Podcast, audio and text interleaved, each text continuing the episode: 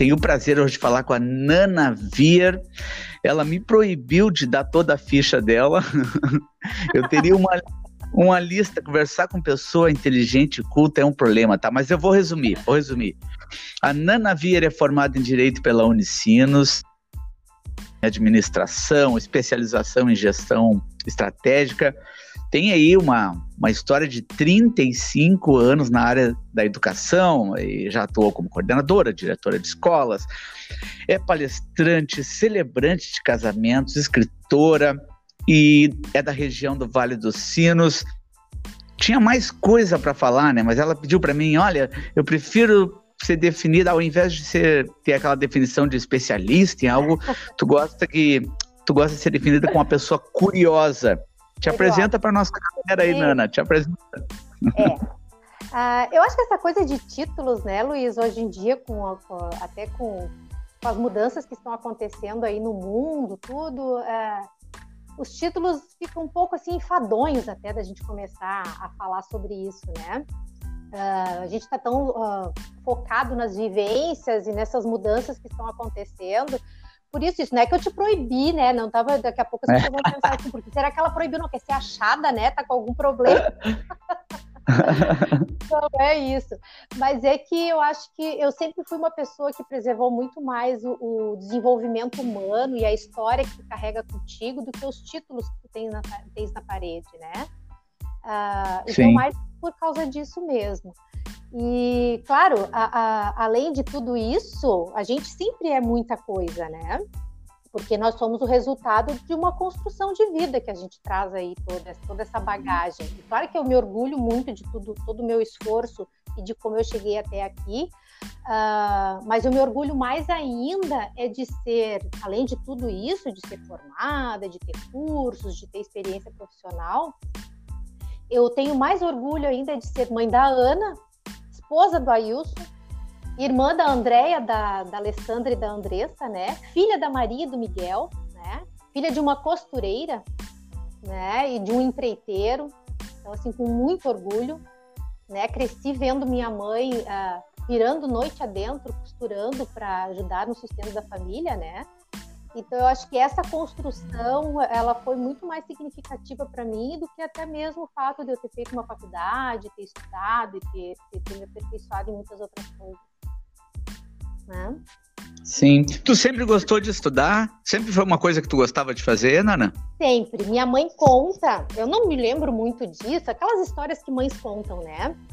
Minha mãe contava muito que é, queria me deixar de castigo era dizer que eu não ia para aula. Então era uma coisa que eu ficava, meu Deus, eu ficava desesperada.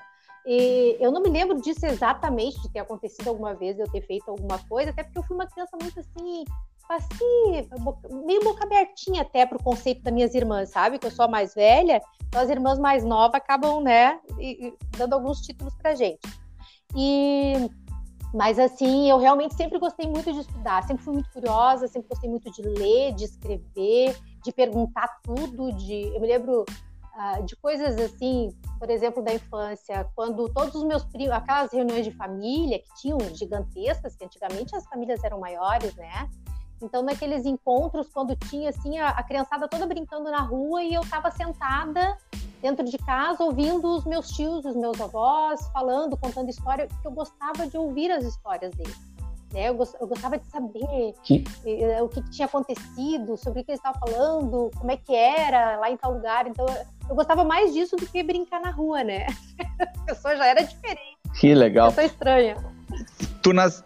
tu nasceu onde, Nana? De que cidade tu é? Eu nasci aqui em São Leopoldo mesmo.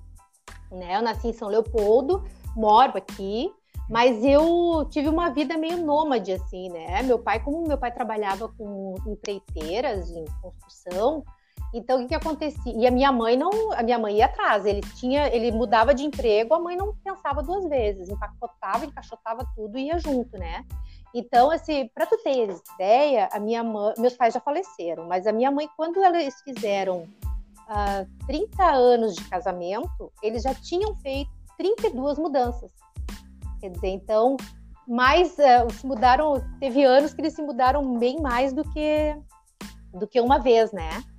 E eu me mudava Sim. muito, então eu acabava, mudava muito de escola, talvez esse apego, né, por estudar também, porque tinha que estar mudando de escola.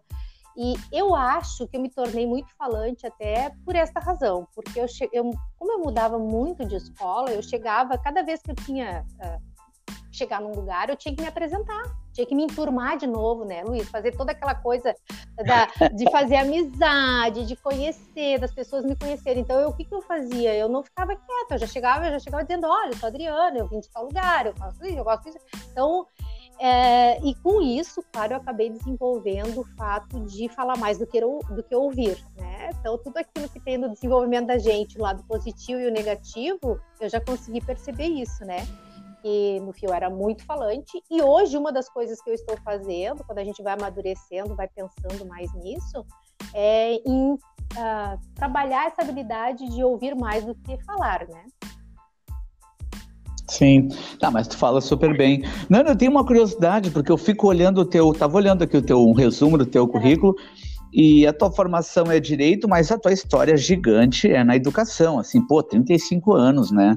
E diretora de várias escolas, coordenadora, eh, professora, né? E tu escreve, sempre ligada a, a vários tipos de escola, como tá no teu currículo uhum. ali, no, não precisa nem estar, tá, são várias, né? Várias instituições. Uh, me diz uma coisa, tu não pensou em ser advogada? Tu não quis trabalhar com isso? Não, eu pensei até porque eu fui fazer o curso de Direito, né? Então, assim, eu, eu fui fazer Direito, uh, até o que eu vou falar aqui é meio piegas, eu acho que isso até já foi usado em filme, tá? Não sei se eu tô copiando do filme ou o filme que foi que copiou de mim. Mas é...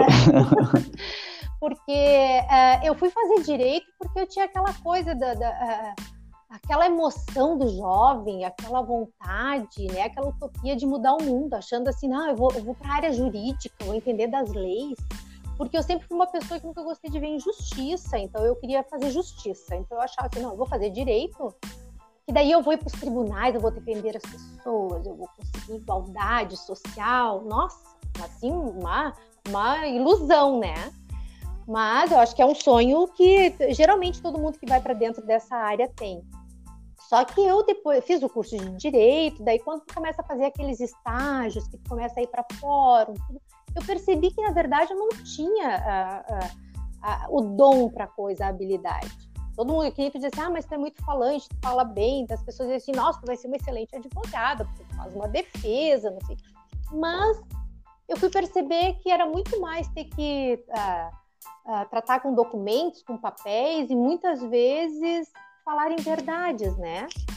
Meus amigos advogados, que eu tenho muitos de amigos e parentes, tudo, daqui a pouco vão dizer assim: ah, mas isso não é verdade. Não, a gente sabe, às vezes para defender não é que tu vai mentir, mas tu tem que uh, transformar as coisas para que sejam a favor do teu cliente, né?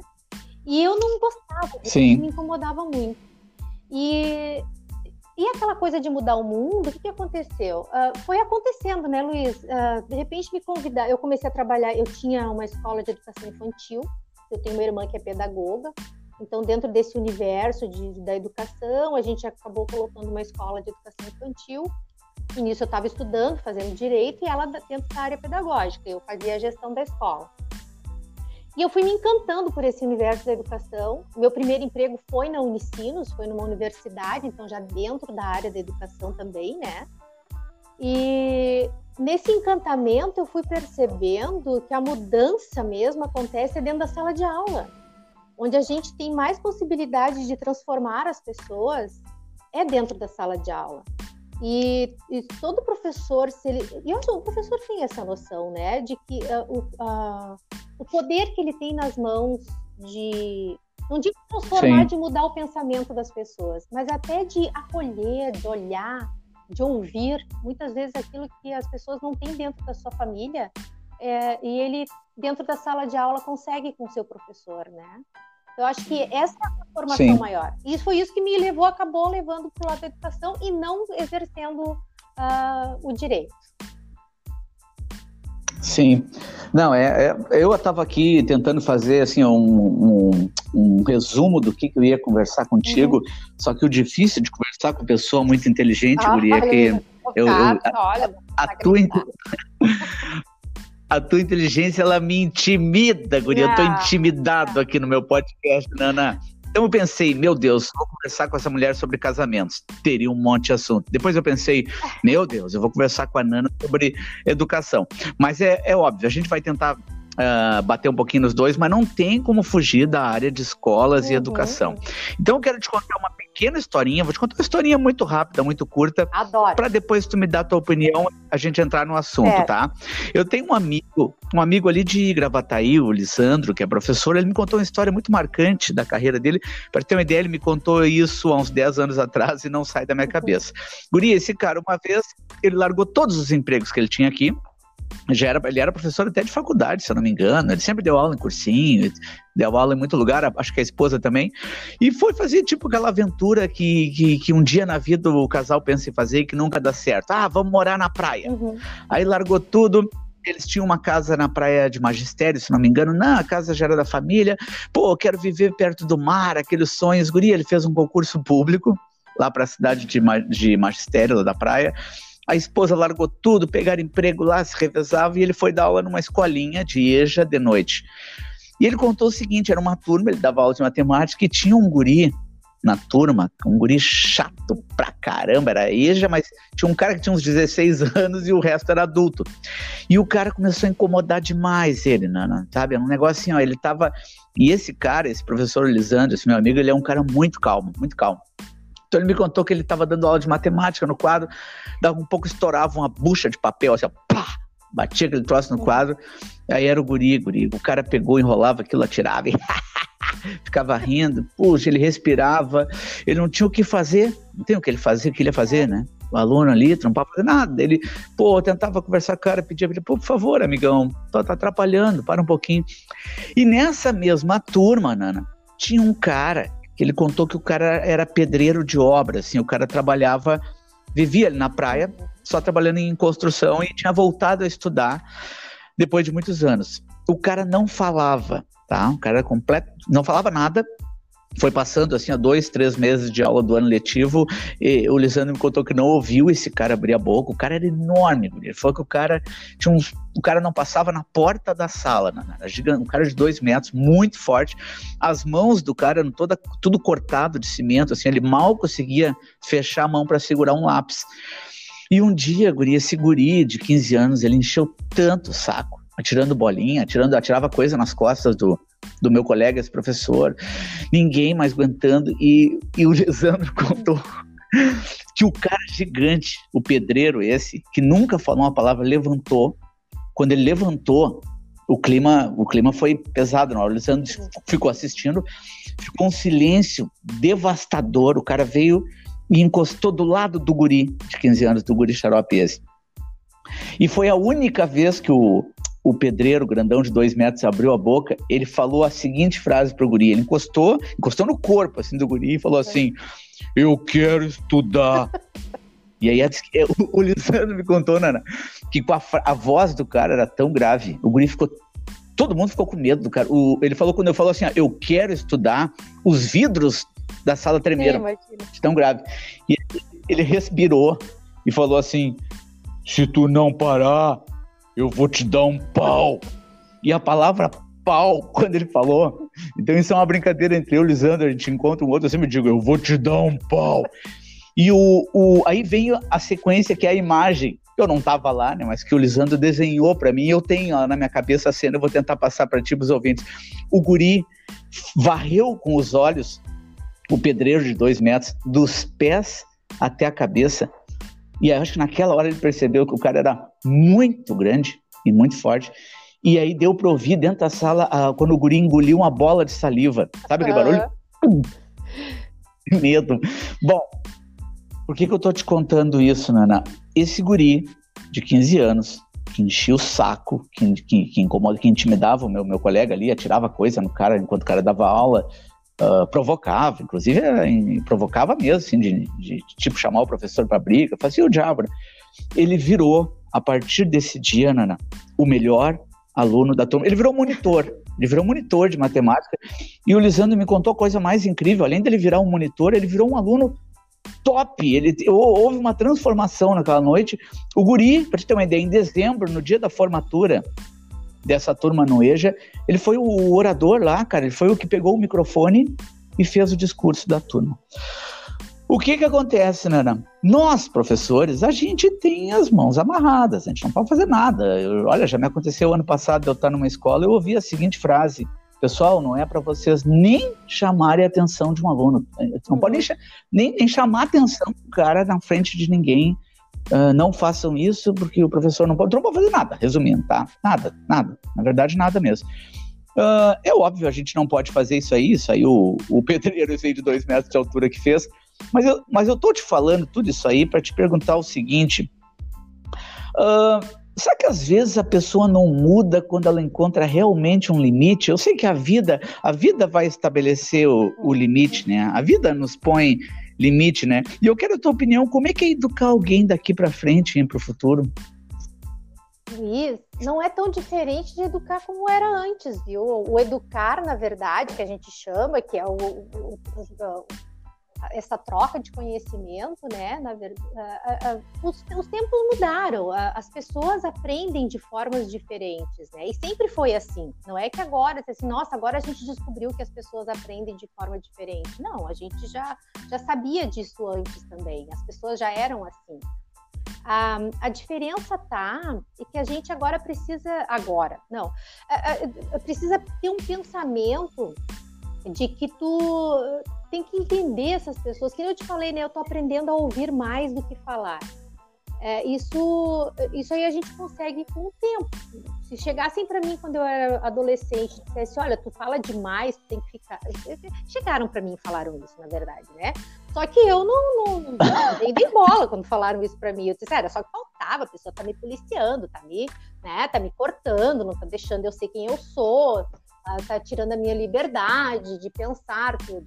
E hoje eu, eu, eu vejo que uh, muitas vezes, e, e, eu tenho muita saudade da minha avó quando eu penso nisso, porque ela dizia muito assim para mim que um burro calado passa por doutor, né? Quando a gente começava a falar besteira, bobagem, ela dizia E é verdade, né? A gente vê isso pelas redes sociais hoje. Pessoas falando tanta bobagem, é. tantas né, insensatez uh, que tem aí. Mas voltando, eu, eu, acabo dando, eu vou indo, vou indo, tem que me puxar de vez em quando, tá, Luiz? Porque você me eu tô no pensamento. deixa, deixa e, mas a, a, o entender a forma como cada um aprende. Claro, esse menino ele recebeu uma, uma limitação e essas coisas acontecem naturalmente dentro da sala de aula, viu? Porque não precisa, às vezes, às vezes é o professor que tem que chegar e os próprios alunos cobram que o professor tem uma atitude mais assertiva, que seja mais, às vezes, mais enérgico com aquele aluno, mas também uh, os próprios colegas, às vezes incomodados, acabam chegando e dizendo: olha, cara, chega agora, né? Foi demais, incomodou, como foi o fato desse aí. Uh, e vai acontecer. A minha experiência dentro de sala de aula, isso acontece desde a educação as crianças querem ouvir, estão na rodinha querendo ouvir uma historinha da professora e tem um lá que está incomodando, falando, falando, falando. Daqui a pouco as próprias crianças chegam e dizem, ô fulano, né? Para, né? Eu quero ouvir a prof. E isso vai acontecer dentro da sala em, em, em algum momento, assim como vai acontecer na vida, que tu falou, né, Luiz? Alguém Sim. vai dar esse limite. Só que tu tem é. experiência da sala de aula também, tu como professor, tu sabe que uh, a gente não aprende isso na, na universidade, né? de como Não. lidar com esses alunos e como fazer. Ah, ah, principalmente, ah, eu, eu tenho uma, eu digo assim, eu estou até, nossa, privilegiada, muito privilegiada. Eu sempre trabalhei com educação da, privada. Não, não fiz concurso, não trabalhei como professora pública, mas eu tenho muitos colegas de como professor, de professores, já fiz formação de professores também de, da área pública e a gente sabe que não é fácil a tarefa, né? Tu pega crianças que estão. Uh, que tem todo um contexto familiar, tem toda uma vulnerabilidade também, e é, é difícil de tu lidar com tudo isso. Claro que a criança da escola privada e particular, ela também vai ter su, seus, seus problemas, suas peculiaridades, todos têm, Uh, mas uh, uma, tu, tu, trabalhar com uma criança de repente que falta comida, que de, agora essa época de chuva uh, tá com a casa toda alagada, as crianças mesmo hoje, vamos para o nosso panorama de hoje dentro da educação. Quem é que está tendo aula hoje no país? Particular. As escolas é, particulares. É, a escola particular. Porque tem a possibilidade de, de, de ter o trabalho online, né? Fazer aula remota. Sim. As Sim. Da, da escola pública, não tem como. Estão parados. Não tem. Estão parados, é. é. Diga assim, ó, eu vejo, eu leio muito que, que, que, que, digam assim, ah, mas eles não vão perder o. Nós estamos na metade do ano, Luiz. A gente sabe que existe todo um conteúdo que tem que, né? Eu não sou conteudista, sou muito pelo contrário, até sempre briguei muito com essa coisa do conteúdo. Mas a gente sabe como é que, como é que a gente vai recuperar tudo isso? A mesma coisa com as greves quando acontecem, né, na escola pública. Como é que recupera tudo isso? A gente tem uma defasagem aí, um déficit na educação, que a gente sabe que é que está vindo há muito tempo já, que está somando um somatório disso tudo aí, que reflete hoje no, no, no, que as pessoas pensam dentro, como as pessoas se manifestam, no pensamento delas, né? Então, Sim. Bah, eu Nossa, acho que não, acho que não recupera, Guria. Acho que não recupera. É horrível dizer isso, mas pensa bem, Nana por mais que, vamos imaginar o cenário assim, ó, que volte em setembro, uh, apesar que eu imagino que vai voltar assim, já tenho ouvido e tenho lido bastante coisa, vai voltar em setembro desse jeito. Ah, pessoal, nas segundas e quartas vem para a escola o sexto e o oitavo ano. Uh, nas terças e quintas, então, vem daí o sétimo e o nono. Vai ser um esquema assim, tá? Uhum. Até para eles poderem separar em salas, pegar um nono ano, por exemplo, que tinha 35 alunos, provavelmente vão dividir em duas salas. Eu não sei como o professor vai se virar. Ele vai tocar uma coisa no quadro numa sala, daí tu bota 15 alunos numa sala e 15 na outra. Aí teria uma chance de tu empurrar as classes e, em tese, uma classe estaria a um metro e meio do outro, em tese tá? Uhum, uhum. Porque crianças, são adolescentes, não, eu não sei se a gente não consegue controlar o corpo deles e, e achar que não vão ficar junto. Isso aí é achar que não vão dividir água no mesmo copo e garrafinha. Isso aí a gente vem tentando há muito tempo, o aluno não ouve, tá? Uhum. O aluno brasileiro é fogo. Mas é, em tese isso me preocupa, por mais que eles peguem, ah, vamos pegar todos os sábados de setembro, outubro, novembro e dezembro. Ou então uh, já estão dizendo o seguinte: ah, janeiro nós teremos aula. Então estão dizendo que o ano letivo de 2020 empurra até o final de janeiro. Mas, Guria, não sei, tenho, tenho cá minhas dúvidas. Mas deixa eu te perguntar uma coisa. Eu lembro de uma vez, Guria, um, um aluno, um guri assim, cara, sei lá, vou chutar aí que tinha uns 13, 14 anos. Uh, ele tava, guria, dava, dava voadora nas portas, assim, eu fiquei impressionado, e o colégio apavorado, ele vinha correndo, ah, blum, enfiava o pé numa porta, nas paredes, gritava e tal. E eu consegui conversar com esse guri. Por incrível que pareça, eram, eram cores. Eu não sei por que nem ele me deu assunto. Eu sei que depois daquele, um desses ataques que ele, ele fazia direto, isso aí, de abrir as portas, chute e tal. Eu falei para ele, cara, eu falei, cara, mas tu faz isso, meu? Eu falei assim, quando tu vai no. Porque ele era aqui de Porto Alegre, eu falei, tu vai no Iguatemi, Tu, tu, tu, entra dentro do shopping, numa agência de banco, gritando, mandando todo mundo tomar não sei aonde, dando voadora nas portas. Ele falou o seguinte para mim, né? ele falou assim: não, lá não, né, senhor? Lá não. E eu falei, eu falei, mas por que não, cara? Por que, que tu não faz num shopping? Por que, que tu não faz isso dentro? Tu entra dentro de uma agência de banco, tu pode ver que todo mundo fala baixinho, ninguém grita. E eu falei, por que, que aqui na escola tu faz? E ele me respondeu com a seguinte frase, Nana: É que lá eu não posso, né, senhor? Então, o que, eu digo assim? Será? Será que as coisas não vieram se construindo? Será que a escola também não, não construiu essa. Ah, como é que eu vou dizer isso sem ser antipático, Guria? Será que a escola não tem uma culpa? Será que a sociedade também não carregou as coisas desse jeito, de ficar passando a mão na cabeça, de proteger demais, de tratar o aluno às vezes como um reizinho e todo mundo na volta é um bobo que estaria ali à sua disposição. Todo mundo que eu digo, é, eu incluo, é, tá, tô botando na roda professor, pai, mãe, a família, todo mundo, Sim. entendeu? Aí fica aquele cara ali, entendeu? Ele é o centro das atenções, ele pode tudo, ele pode quebrar tudo, sendo que ele é ciente que se ele entrar dentro do Guatemi, ele não pode dar voadora nas portas. Será que não tem? Será que não tem? Porque tu vê o, o gritinho discernimento, ele sabia muito bem onde ele podia fazer coisas erradas ou não. Como se a escola fosse o paraíso para tu fazer tudo o que tu não pode fazer em outro lugar. Sinceramente, eu acho errado. Mas eu abri minha boca uma vez numa reunião de professores e fui dizer isso, Curia quase fui espancado pelos próprios colegas, pelos professores. Eu me lembro de um professor de história que ele disse assim: mas tu tem que entender que esse espaço foi criado para isso mesmo, que ele é um adolescente ou uma criança, ele está nesse momento, ele, ele tem que ter o direito de fazer. Mais ou menos esse professor de história me disse o seguinte, que eh, a idade dele dava o direito dele fazer isso, esse é o momento. Tu acha isso certo? Olha, Luiz, eu acho que a gente meio que perdeu a mão, sabe, nessa parte, assim, da a educação é, acabou se perdendo. Teve toda um, uma mudança de que ah, tem que ter liberdade, que digo, cada um aprende de um jeito, mas a gente acaba, eu acho que tudo que é exagerado uh, não funciona, né? A gente percebe isso agora, trazendo isso, trazendo dizer, isso que tá falando aí do menino que tava voadora, que falava, que xingava, que brigava, tudo. Uh, a gente percebe agora com essa pandemia que os, a, a gurizada ficou em casa, o desespero dos pais em ficar com os filhos, né?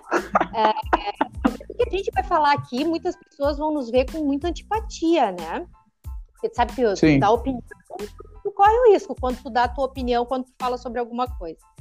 Uh, mas a gente fala porque a gente observa e a gente tem experiência dentro disso, né? E já vivenciou muito isso que tu falou aí do aluno rebelde, do aluno que conversa, do aluno que incomoda, uh, do aluno que, eu, que nem eu disse para ti, que é vulnerável, que precisa de, de um pouco mais de, de, observação e cuidado do professor. Temos todos, todas as personalidades, né, juntas ali. Mas o que, que os pais estão desesperados agora? O pai está tendo que, que, que, lidar com essa forma desrespeitosa que o aluno trata a educação, né? A gurizada mimada, folgada, porque é, tem uma história que uma colega minha me contou para ver isso de ser folgado, com essas, uh, esses, essas escolas, as escolas privadas agora que estão trabalhando online, né? Um curso, a minha irmã está morando no Rio de Janeiro. E isso aconteceu por lá, porque daí foi uma colega dela que contou aquelas coisas. Mas o que aconteceu?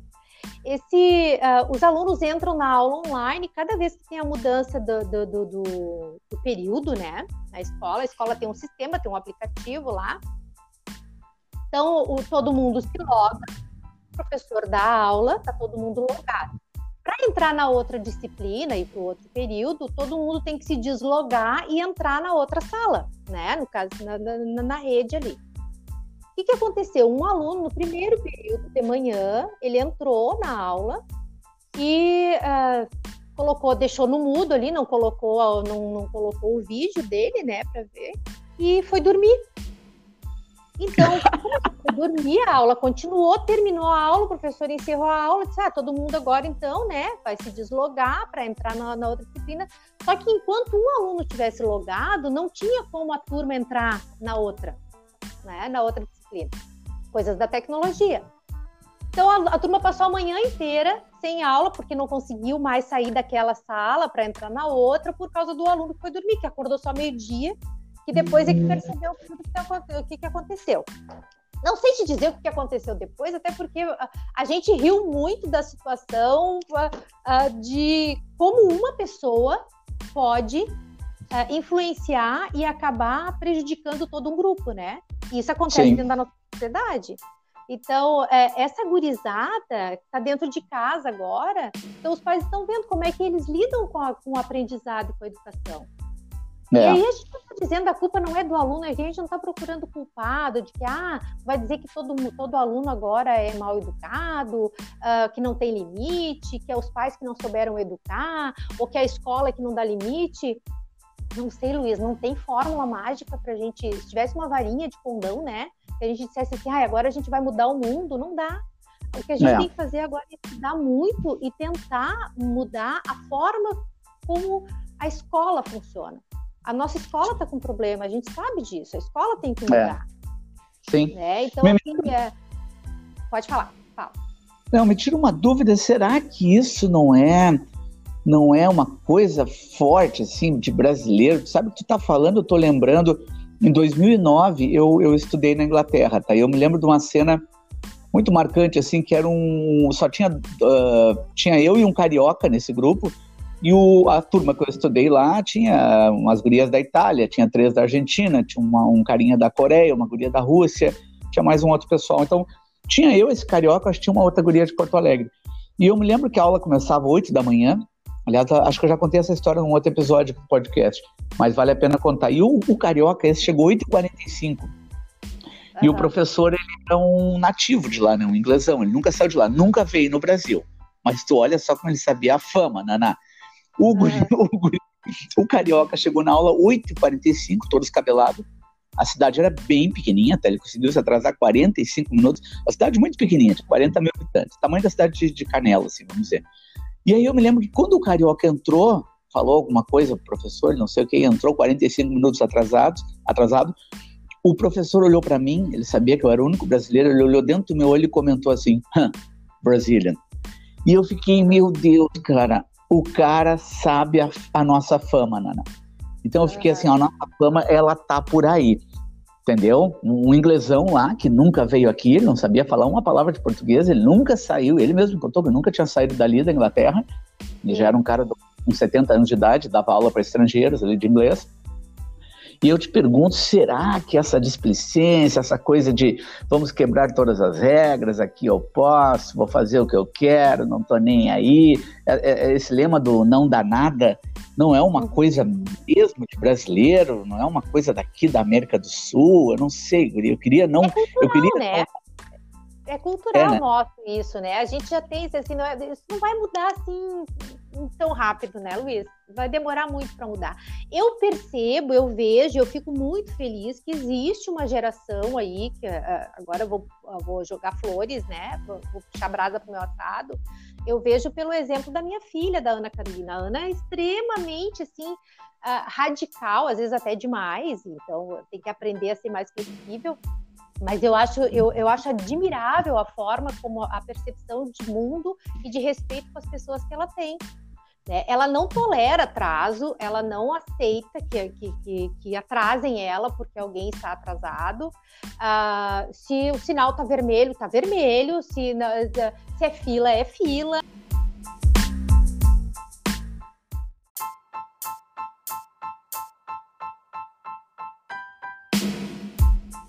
Quero te perguntar o seguinte: olha só, eu, eu e você também, a gente conhece pessoas que elas se preocupam com o básico para viver, com o básico. Elas, eu, eu convivo com muitas pessoas assim, graças a Deus, há muito tempo, elas pararam com aquela corrida desesperada, né, por acumular coisa, por parecer que tu tá competindo com alguém, tu tá sempre num, no famoso campeonato de seres humanos, né?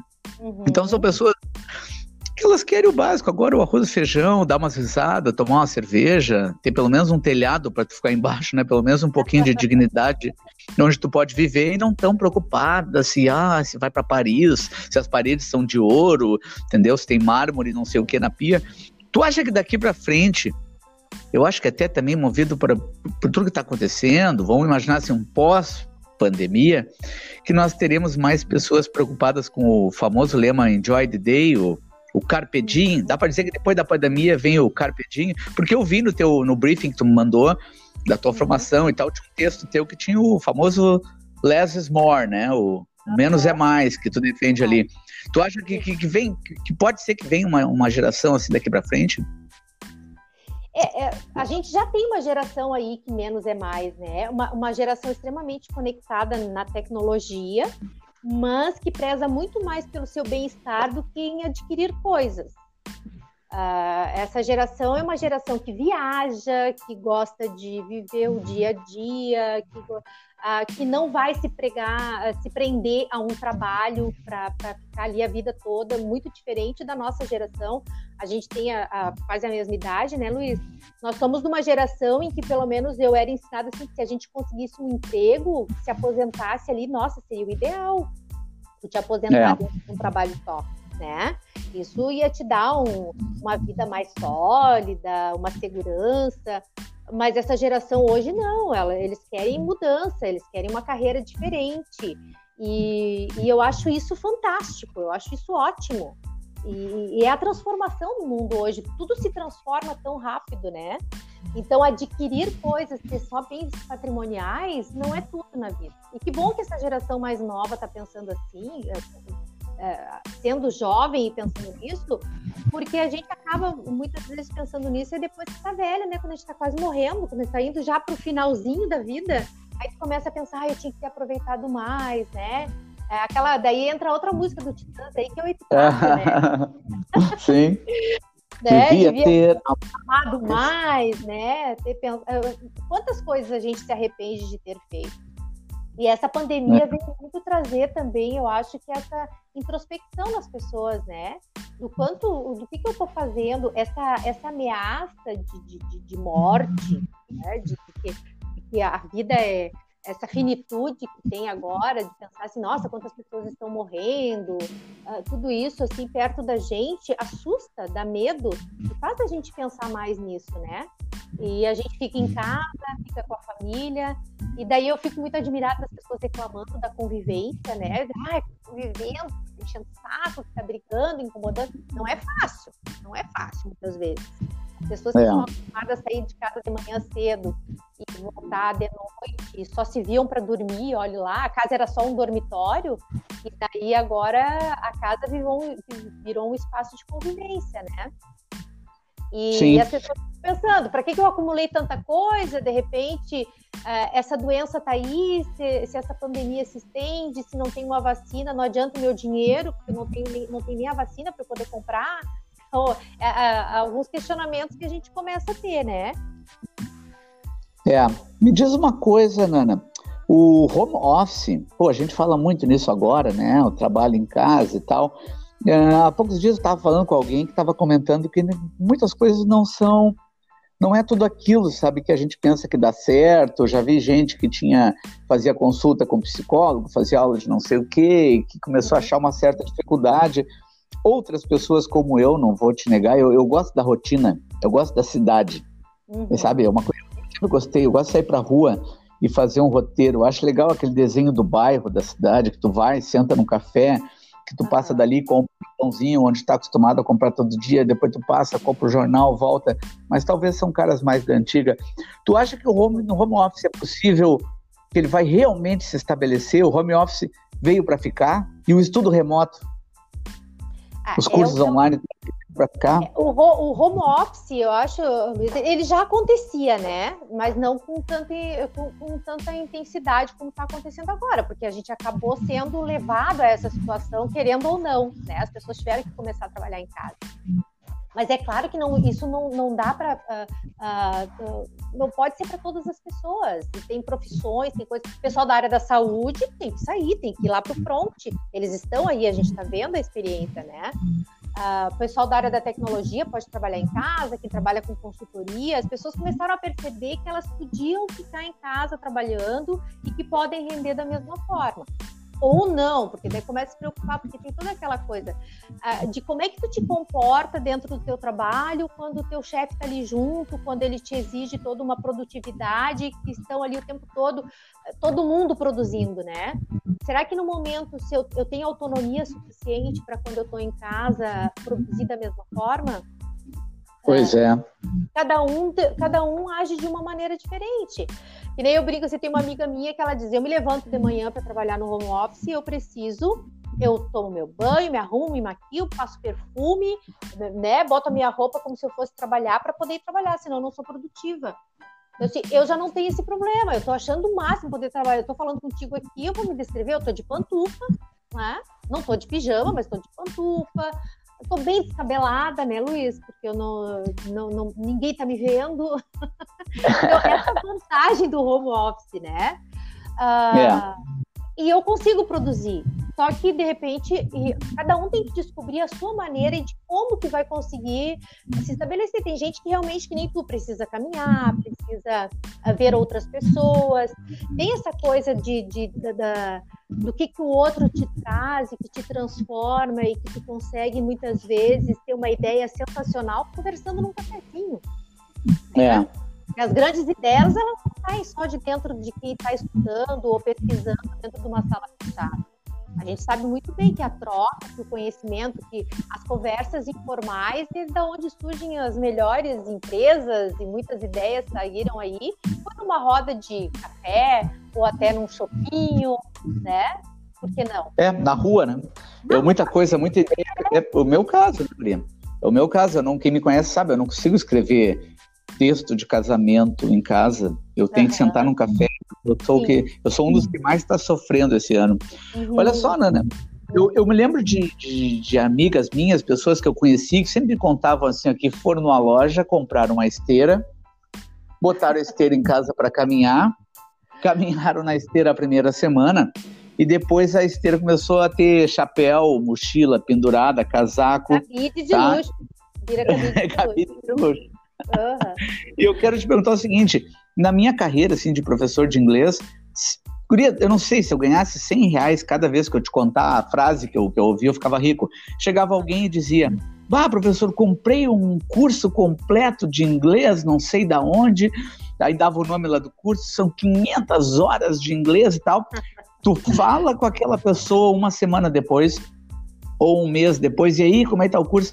É, dificilmente, dificilmente, guardadas raras exceções, a pessoa continua naquilo, porque se tu não tiver o professor, é, é que nem eu botar tu, tu vai caminhar sozinha na esteira, mas o ideal seria tu estar na academia, que daí tu pagou a mensalidade, tu pega a tua toalhinha, tu vai até a academia, tu ligou a esteira, vem um brutamonte do teu lado ali e gritar no teu ouvido, né, Nana? Vamos lá, Nana! Caminha nisso aí, guria, sua frouxa! Vamos lá, bota mais velocidade! Entendeu? Tem aquele cara gritando, Sim. tu pagou, aí tu treina. Porque a gente sabe que dentro de casa não, não, não é fácil, né? Eu, eu, eu, eu fiz exercício muito tempo em casa, mas é um negócio que a pessoa tem que ter um, um autocontrole e tal. Então, assim, quais são as tuas perspectivas com relação à educação daqui para frente. Vamos pensar aqui no Rio Grande do Sul, tá? Como é que tu acha que vai ser? Como é que essa gurizada vai lidar ainda? Os que estão tendo aula desse, né, dessa maneira aí virtual, remoto, né? Uh, tem, tem os que nem estão tendo aula, como a gente comentou aqui da escola pública. Como é, como, quando é que tu acha que volta isso aí? Como é que vai ser, Guri? Eles vão ter álcool gel, máscara para todo mundo? Como é que a gente vai botar essa gurizada? Como é que vai ficar a situação dos professores também? Porque não tem como. Eu não posso te mentir, eu estou preocupado. Por que, que eu estou preocupado? Pô, pô, Nana, a gente vai ficar dentro de uma sala, quando tu vê, tem 30, 35 alunos contigo, aqueles 35 tiveram contato com não, não sei quantos familiares em casa. O familiar está trabalhando lá no emprego dele, ele teve contato com mais um monte de gente. Quer dizer, eu posso ser um alvo ali, né? Eu não tenho mais 20 anos de idade, né? É, a gente vai ter que reconfigurar esses espaços aí, né? Muita coisa está se transformando, não só na educação, mas a gente vê, por exemplo, restaurantes. Tu te imagina hoje indo num buffet, né? Num, restaurante aquilo, pessoas ali, um monte pois de é. gente pegando a comida, trocando, pegando. A pessoa pega a colher para se servir, vem o outro e já pega também, né? Hoje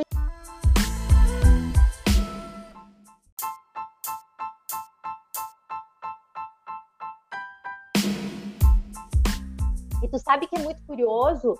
É, eu fui fazer uma pesquisa e tem um aplicativo, tem um site na internet que o nome dele é Will Robots Take My Job.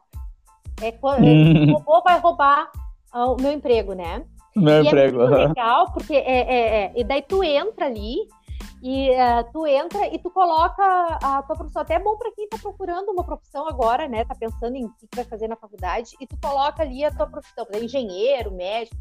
E professor, ele, e daí ele coloca lá, ele, vai, ele dá vários uh, aspectos.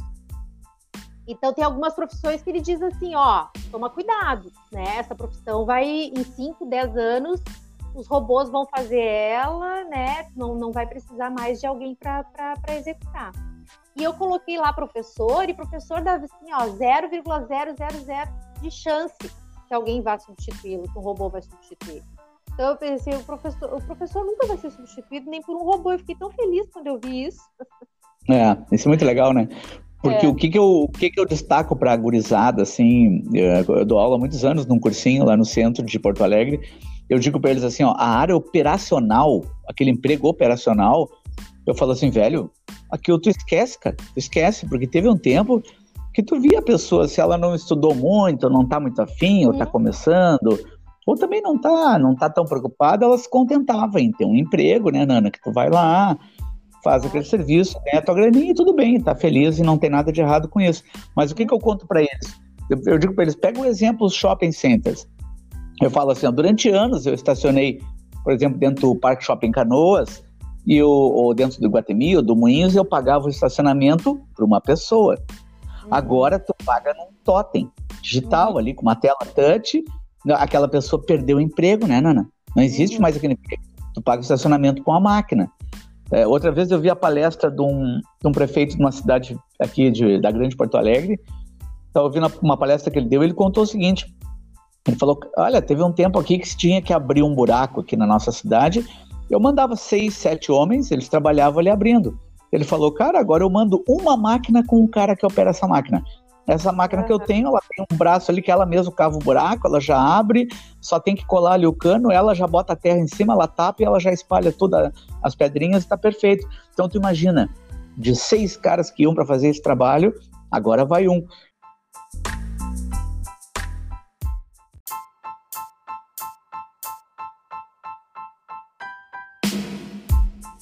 E eu sempre digo para os meus alunos, assim, aprendam a falar um outro idioma se tu consegue te comunicar, se tu te comunica bem na tua língua, no teu idioma, tu já tem sucesso, tu imagina então tu falando um outro, tu pois. Que atravessa a fronteira, né? Sim. A tua filha uh, estudou no exterior, né? Ou, ou, ou trabalhou? Estudou, estudou, ela já foi pra, ela foi para Londres, ela já estudou um tempo em Londres e estudou no Canadá também, por isso que ela foi eh, fez o francês para ir para o Canadá, né? Ah, que legal, hein? E... Tu vê a importância. Isso é uma experiência, sim, riquíssima, né? Pra, para a vida dela foi, e, e, em termos profissionais e de vida mesmo, de aprendizado. Nana... Tu sabe, tu também já foi Sim. para estudar, né? Sim, é muito importante. Bah, muda a vida da pessoa.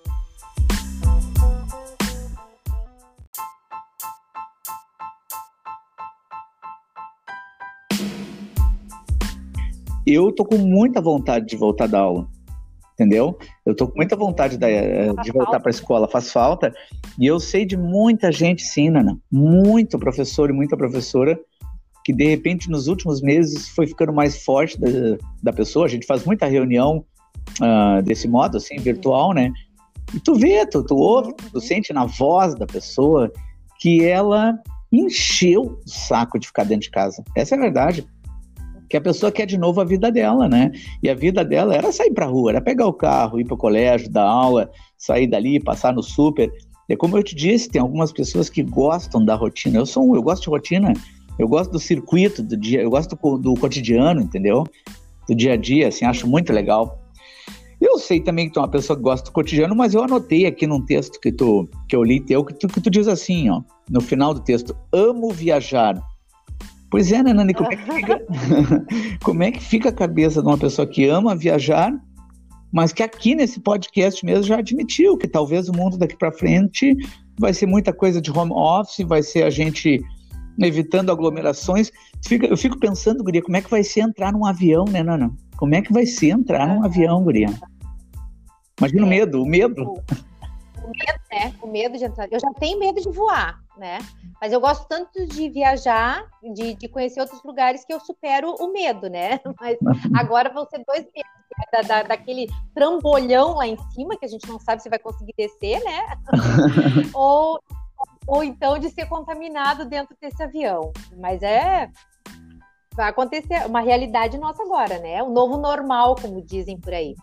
Caramba. É, gosto muito de viajar, Luiz, mas assim, ó, eu acho que a gente tem que agora sossegar o facho, né? não tem. É, é, não, não existe, sabe, outra, uma, uma forma, né? Tem que. Parece que lá dá para ir para os Emirados Árabes, viu? Tem, ah, dá para ir? Tem, tem, condições aí, dá para ir lá. Eles já abriram o turismo. Tem lugares aí que já estão abrindo, né? O turismo com toda uma segurança, todo um cuidado, mas uh, vai demorar um pouquinho ainda para ser ser como era antes, eu fico pensando assim, tu dentro de um hotel, ou até mesmo quando a última viagem que nós fizemos foi um cruzeiro, né? Então tu imagina tu dentro de um navio ali, todo mundo junto, comendo no mesmo lugar, por mais que se tenha, porque lá dentro do navio eles têm muitos critérios de higiene. Eu me lembro que tu não entrava dentro do restaurante, sempre tinha uma, sem passar álcool gel nas mãos. Isso há um ano atrás. E não só um ano atrás, em 2014 também nós fizemos uma viagem e também era assim, uh, tinha alguém, um funcionário sempre na porta ali, todo mundo que entrava, uh, até eu me lembro que nessa última viagem tinha uma, uma menina que ela sempre dizia assim, wash wash, smile smile, né, sempre a gente sorrir e lavar as mãos quando entrasse ali, né. É, na verdade sempre... E aquela frase gravada na minha cabeça, porque é o que a gente mais está fazendo agora, né? É. é lavar as mãos e, e, tentar levar a vida sorrindo. É. Para não entrar em uma depressão, uma ansiedade aí. Sim, tem isso, sim. Tu fez eu lembrar quando em 2009, quando eu cheguei na Inglaterra para estudar, eles pegaram assim, era tinha, dentro do finger, do finger, guri. A gente não conseguiu, mal conseguiu sair do avião, a gente não tinha botado o pé ainda no aeroporto de Heathrow, em Londres. E eles botaram, eles, eh, todos que eram brasileiros, o meu grupo todo, eram 34 pessoas do grupo que eu fui para estudar. Aí eu lembro que a gente teve que botar as mochilas no chão e ficar dentro do finger contra uma parede. E veio uma mulher com um tipo de um spray, um negócio. Era tipo um inseticida que a mulher botou na gente. Resumindo, a mulher era uma policial, metade do que ela falou ninguém entendeu. Primeiro ela passou é. com um cachorrinho, o cachorro cheirou a mochila de todo mundo. Ali já me deu medo, porque eu sou da zona, eu sou da zona, zona norte de Porto Alegre, né, Nana? Tu já viu, eu fiquei pensando. Vai que. É, vai que. Ai, que medo. Onde é que. Eu tenho medo de onde eu larguei essa mochila, em cima de algum mercadinho aqui na Zona Norte, vai saber, né? Aqui é fogo, aqui. Daí o cachorro cheirou a mochila, o cachorro desesperado cheirou o nosso grupo todo. Eu não vou te mentir, aquilo era uma situação meio constrangedora, me senti meio humilhado ali. Sim. Essa já foi a recepção na Inglaterra em 2009, eu tô dizendo. E eu me lembro deles passarem, sim, com um spray. Eu não sei o que tinha naquele spray, eles falaram muito rápido, que na, já na porta do avião eles tocaram aquilo na gente, na nossa cara, na roupa e tudo, para depois a gente poder entrar no país. Acho que eles já tinham medo que a gente tivesse uns bichinhos na gente ali, né? Provavelmente, né? Ah, esses brasileiros. É. não só os brasileiros, com todo mundo eles já faziam isso, né? Os hábitos são diferentes uh, em outros países, né? Que a gente não está acostumado aqui. Muitas coisas nossas estão mudando agora, né? As é. pessoas uh, têm que nem toma, quem dirá lavar as mãos, né? Ah, tinha muita gente que nem ligava. Muita gente que não ligava, é, né? Então, Eu espero que é, isso.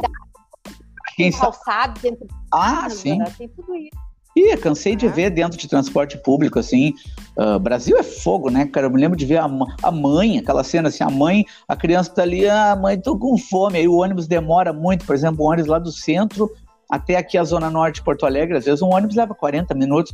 A mulher com a mesma mão que ela pegou no dinheiro, os dinheiros, as notas uhum. de dinheiro podre de sujeira, né, guria? Sei lá quanta porcaria passa na mão de quantos passa uma nota de dois reais, né? A mulher pegou, pagou ali pro cobrador, ela mesma abriu um pacotinho de bolachinha recheada, com aquela mão suja, enfiou a bolachinha na boca da criança e deu uma sacudida no braço. É. Fica quieta, daqui a pouco nós vamos chegar em casa. Uma criança pequena, eu fiquei apavorado. As pessoas não estão nem aí. Quem sabe, tem tudo isso aí, né, cara? Tudo isso está acontecendo com a gente não vai servir também para dar uma lição? Eu quero sempre acreditar que alguma coisa vai melhorar, né, Nana? Acho que vamos. É, eu sou bem otimista. Eu espero que, que, que, que, as coisas melhorem, que mudem, né? Mas a gente não é o que a gente vê, né, Luísa? Parece assim que a gente meio que depois o que foi que aconteceu, né?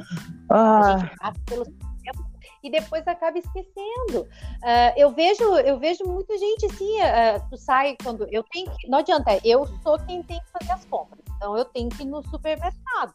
Não vou o tempo todo, não vou com a mesma frequência que ia antes, porque a gente se organizou agora para ter uma frequência diferente, até para ir menos vezes.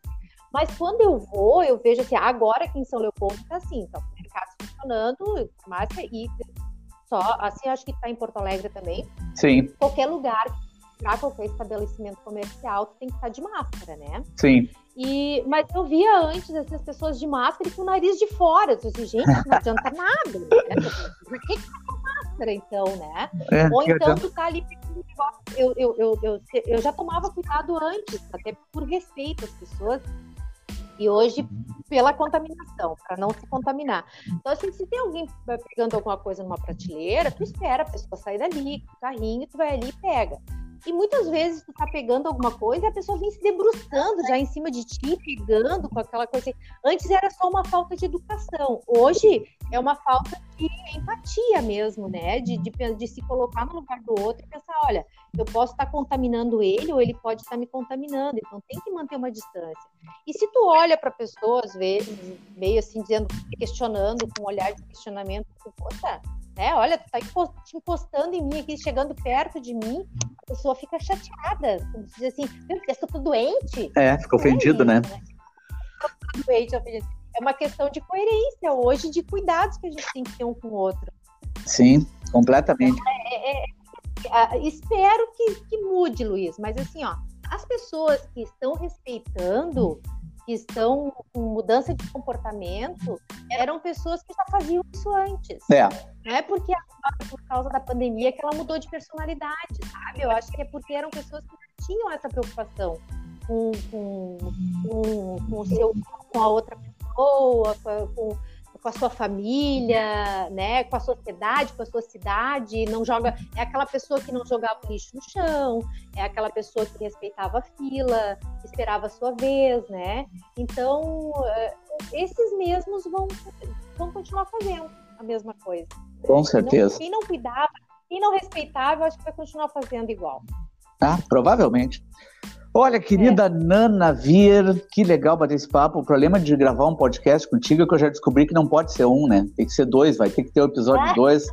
Faltou isso. Nós ia falar de casamento, a gente nem falou, né, Luiz? Tá viu? Fácil, nós vamos ter que marcar já o segundo episódio, onde a gente vai falar só do mundo dos casamentos. Então, meus queridos ouvintes, Ai, eu conversei aqui. Conversei aqui com a minha grande amiga Nana Vier, que é escritora, professora, mãe, esposa, bom, palestrante, tem uma história de vida maravilhosa, uma mulher muito inteligente. E agora eu vou pedir para a Nana se despedir dos nossos ouvintes aí do podcast, Nana. Dá um tchau para a galera. Ah, então tchau aí para a galera que acompanha o Luiz, né, nessa, que eu acho assim fantástica essa tua, né, essa tua iniciativa, Luiz, de, de gravar esse podcast aí. Eu tenho acompanhado, muito legal a gente ouvir as histórias. Eu como uma boa contadora de história, e tu também, né, Luiz? Sim. A gente como gosta de uma história, né? é tão gostoso ouvir isso nesse tempo de pandemia que até a gente não pode fazer tanta coisa. Eu acho que o podcast veio assim para trazer um um alento para a gente, até um conforto para nossa vida, né? Que legal. Então é muito bom ter um amigo querido como tu és, assim, fazendo, fazendo a gente conversar e poder uh, outras pessoas nos ouvirem também, gostar ou não gostar da gente, né? Mas conhecer a gente de alguma forma. Que legal, Nana. Obrigado por tudo, Nana. Até a próxima. Beijo, tchau. Obrigada, querido. Beijão, tchau.